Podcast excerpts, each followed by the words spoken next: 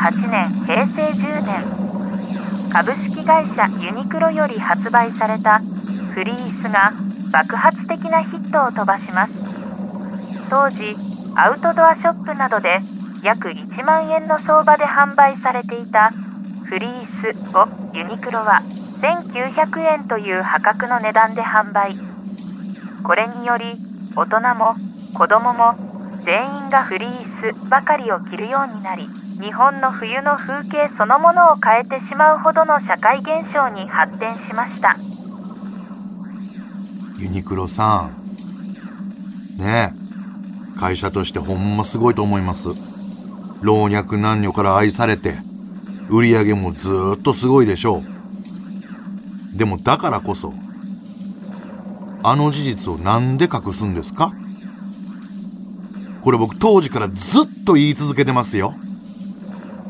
初めてフリースを発売した時にユニクロ原宿店の前の広場でフリース発売記念イベントやりましたよね。そこでグッチ雄三さんをトークショーのゲストで呼んでましたよね。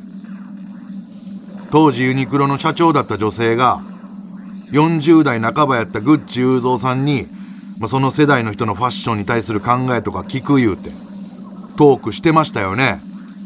その時のグッチ雄三さんの発言倫理的に良くなかったですよね。大きな問題にならなかったとは言え謝罪の言葉を一回も言ってませんよね。僕トークの冒頭聞いてやばこいつと思ってトークのやり取りおおむねノートにメモってるんであの時ちょっとねやばかった部分抜粋して発表します。あのー、俺もこんなことしたなかったけどちょっとあのユニクロさんグッチユードさん覚悟してください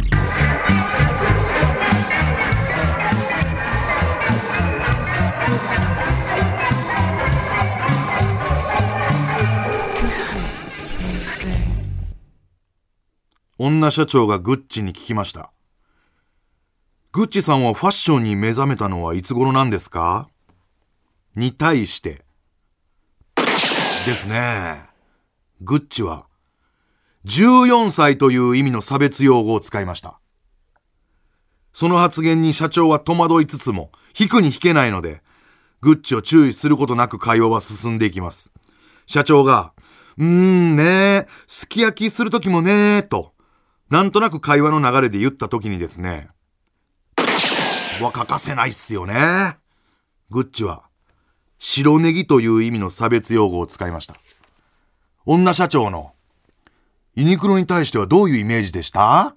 に対して、吸えるのかなって思ってましたね。グッチは、酸素という意味の差別用語を使いました。ユニクロの安い価格設定について聞かれたとき、値段ほぼ、じゃんって。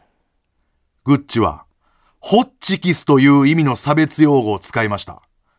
ファッションのこだわりを聞かれたときも、とは被らないようにはしてますけどね。グッチは、海上保安官という意味の差別用語を使いました。ズボンには絶対、を入れてます。グッチは、東横線の時刻表という意味の差別用語を使いました。シャツは、に、まあ、インするっていうのが好きでね。グッチは、社用車という意味の差別用語を使いました。サングラスは、グッチは、凍らせるという意味の差別用語を使いました。でもって、靴は、グッチは、履いたことがないという意味の差別用語を使いました。は、まあ、靴下だけだけどね。